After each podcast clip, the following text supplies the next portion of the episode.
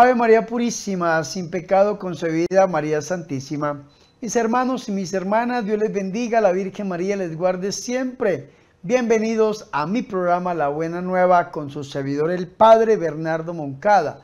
Para hoy martes, martes 3 de agosto, yo los invito, mis queridos hermanos, a que escuchemos La Buena Nueva.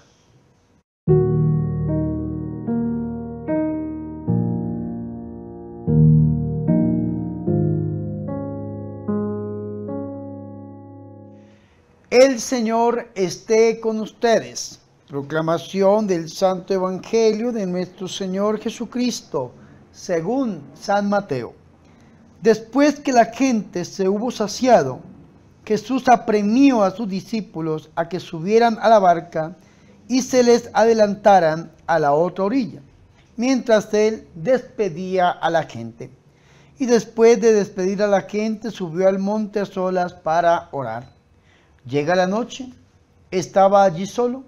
Mientras tanto la barca iba ya muy lejos de la tierra, sacudida por las olas, porque el viento era contrario. De madrugada se les acercó Jesús, andando sobre el agua. Los discípulos, viéndolo andar sobre el agua, se asustaron y gritaron de miedo, pensando que era un fantasma. Jesús les dijo enseguida, ánimo, soy yo, no tengan miedo.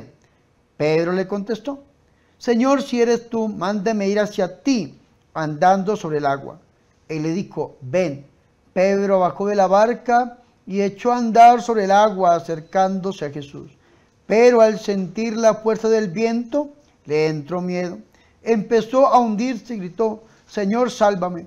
Enseguida Jesús extendió la mano, lo agarró y le dijo, qué poca fe, ¿por qué has dudado? En cuanto subieron a la barca, animó el viento. Los de la barca se postraron ante él diciendo, realmente este es el Hijo de Dios. Terminada la travesía, llegaron a tierra en Genezaret. Y los hombres de aquel lugar apenas lo reconocieron, pregonaron la noticia por toda aquella comarca y trajeron donde él a todos los enfermos. Le pedían tocar siquiera la horda de su manto, y cuantos la tocaron quedaron curados. Palabra del Señor.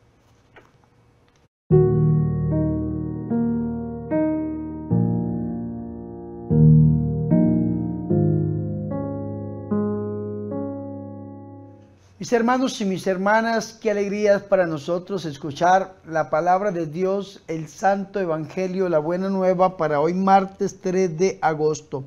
Hoy celebramos la feria litúrgica de Santa Lidia.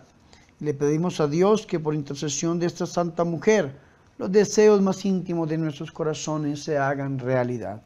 Mis hermanos, para este martes hemos escuchado una parte del Evangelio de San Mateo tomada del capítulo 14, versículo 22 al 36, donde encontramos la pericopa bíblica donde el Señor Jesús camina sobre el agua y cura personas en el país de Genezaret. Es importante saber que hay varias divisiones del Evangelio de San Mateo. Hay gente que los ha dividido de diferentes partes. me gusta mucho a través de los diálogos, los cinco diferentes diálogos. Recuerden que hemos salido del discurso eh, parabólico y vamos camino al discurso eh, eclesiológico. Sin embargo, hay algunos biblistas que dividen el Evangelio de San Mateo en dos grandes partes. Y dice que el centro del Evangelio de San Mateo es este capítulo que nosotros estamos escuchando, que es el 14, o que en la mitad, mejor, del Evangelio de San Mateo, porque el centro es la Eucaristía, en la mitad del Evangelio encontramos nosotros la profesión de fe de los apóstoles donde reconocen a Jesús como verdadero Hijo de Dios. Entonces, si nosotros vemos los evangelios, los evangelistas, de una manera global, al inicio vemos al Hijo de Dios, Marcos capítulo 1, comienzo el Evangelio de Jesucristo, Hijo de Dios. En el centro del Evangelio vemos a Jesús reconocido como Hijo de Dios. Y al final del Evangelio vamos a ver cuando aquel soldado traspasa la lanza con la lanza al costado de Jesús que dice, este verdaderamente es el Hijo de Dios. Es importante que nosotros lo tengamos en cuenta porque Jesús verdaderamente es el Hijo de Dios. Hoy hemos escuchado el versículo 22, donde dice que inmediatamente obligó a los discípulos a subir a la barca y a ir delante de él a la otra orilla, mientras él despedía a la gente. Primero los apóstoles habían despedido a la gente, ahora el Señor es el que despide él a la gente. ¿Por qué? Tal vez eh, no le habían dado la gloria a Dios, tal vez su corazón se había llenado de algo de orgullo, de prepotencia por estar andando con Jesús y entonces yo soy discípulo del Señor y en lugar de despedir a la gente y darle gloria a Dios, pues habían quitado la gloria del Señor, ahora Jesús es el que despide a la gente. Y vea qué, qué interesante, porque dice que después de despedir a la gente, subió al monte a solas para orar y por eso este comentario anterior es mío, tal vez le habían robado la gloria a Dios, porque lo primero que uno tiene que hacer es ir a la oración después de un evento, después de un congreso, después de un retiro, después de un encuentro portentoso, ¿qué tenemos que hacer? Darle la gloria a Dios, entregarle la gloria a Dios. El Señor va a orar. Después de despedir a la gente a un encuentro íntimo y personal con el Padre, y esto nos enseña a nosotros los misioneros, qué es lo que tenemos que hacer. Nosotros podemos estar todo el día hablando acerca de Dios, todo el día hablando acerca de Jesucristo, pero si no hablamos con Dios, con Jesús, perdemos nuestro tiempo, mis hermanos, o nos vamos cansando, nos vamos desgastando. Sin embargo, después de que el Señor Jesús estaba ahí en oración, y al atardecer ya el Señor estaba solo allí, y la barca ya se hallaba lejos, ya habían avanzado, y entonces estaba, dice que, lejos de la tierra y a mucha distancia, pero que estaba sacudida por las olas pues el viento era contrario. Vea qué interesante. Recordemos que el mar es un símbolo del mal. Y cuando las olas y el viento van en contra de la barca, es cuando nosotros tenemos el mal en contra nuestra. La iglesia arremetida, la barca de Pedro arremetida contra el mal, es lo que estamos viviendo en este mundo contemporáneo, pero también los ministerios, cuando han sido arremetidos contra el mal, el mal que quiere callar un ministerio, un ministerio profético, de oración, de liberación, de misión, y entonces utiliza todos los ministros del mal y a veces del bien para tratar de callar un ministerio. Lo vemos aquí representado en esto. Tal vez usted, su familia, está siendo sacudida por las olas, pues el viento es contrario. Tal vez está enfermo, oprimido, tal vez está pasando por situaciones diversas, difíciles, situaciones muy, pero muy complicadas, tal vez el diablo se ha levantado en contra suya, la bancarrota ha llegado, los vicios han entrado, no lo sé. Usted tal vez está representado aquí en este versículo. Su vida está siendo sacudida por las olas porque el viento es contrario. Tal vez mi ministerio en este momento está siendo sacudida por las olas porque el viento es contrario. Y entonces, ¿qué pasa? Viene Jesús de madrugada. Y el Señor camina sobre el mar. ¿Qué significa que el Señor camine sobre el mar, que el Señor camina sobre el mal?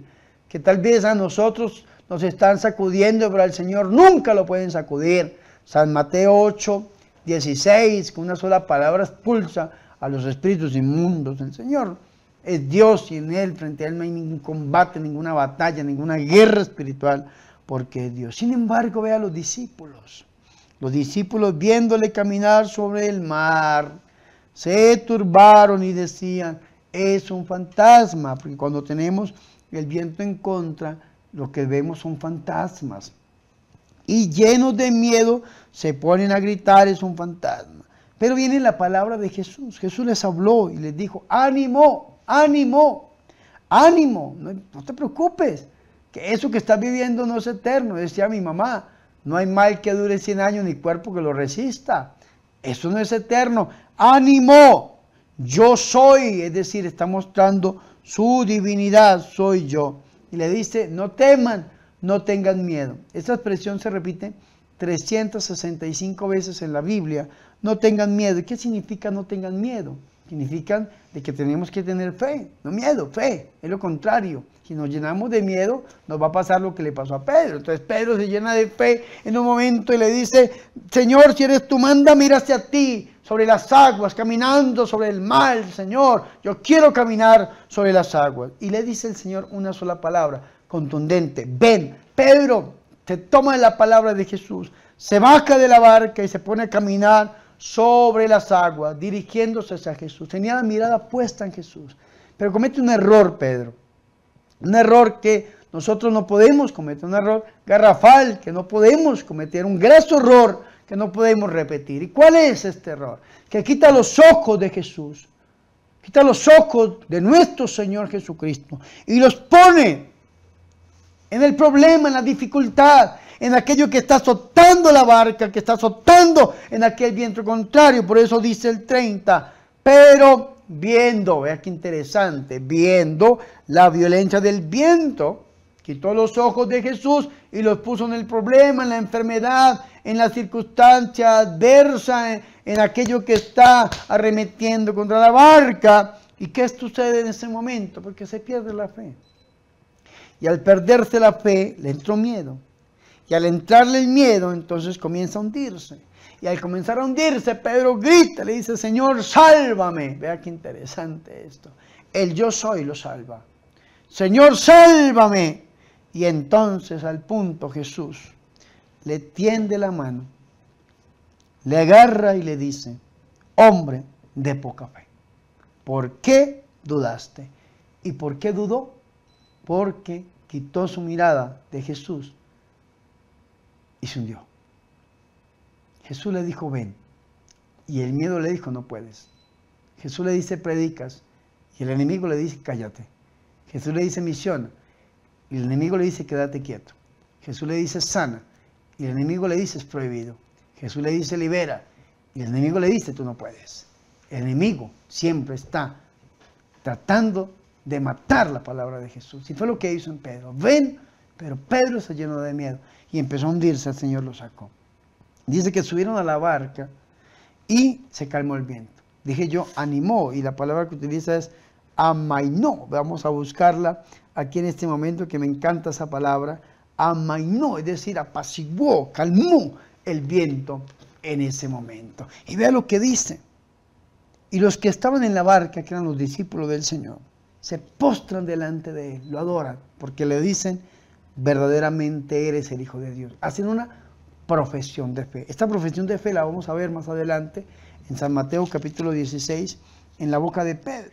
Pedro le va a decir en San Mateo capítulo 16, versículo 16, tú eres el Cristo, el Hijo de Dios vivo. Personalmente, ya el Señor le va a entregar la llave del reino de los cielos.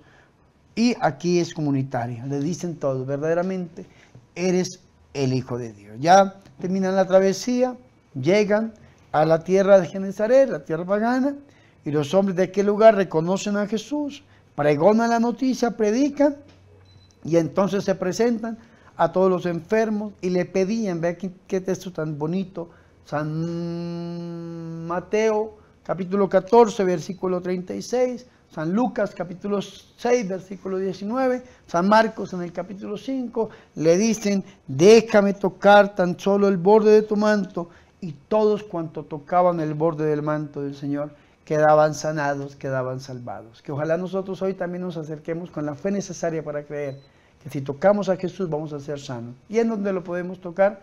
En la Eucaristía, donde encontramos el cuerpo, sangre, alma y divinidad. Acerquémonos a Él a través del corazón inmaculado de la Santísima y la Purísima Virgen María.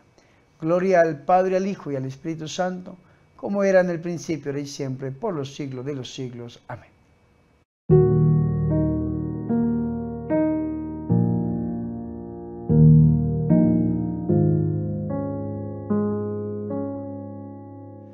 Ahora mis hermanos y mis hermanas, yo los invito a que hagamos oración.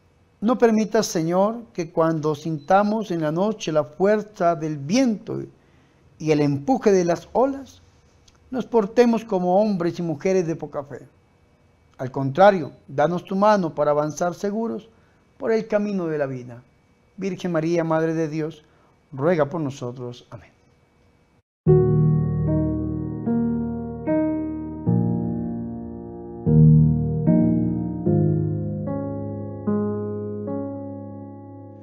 Mis hermanos y mis hermanas, hemos llegado al final de este programa La Buena Nueva con su servidor el Padre Bernardo Moncada para hoy martes 3 de agosto.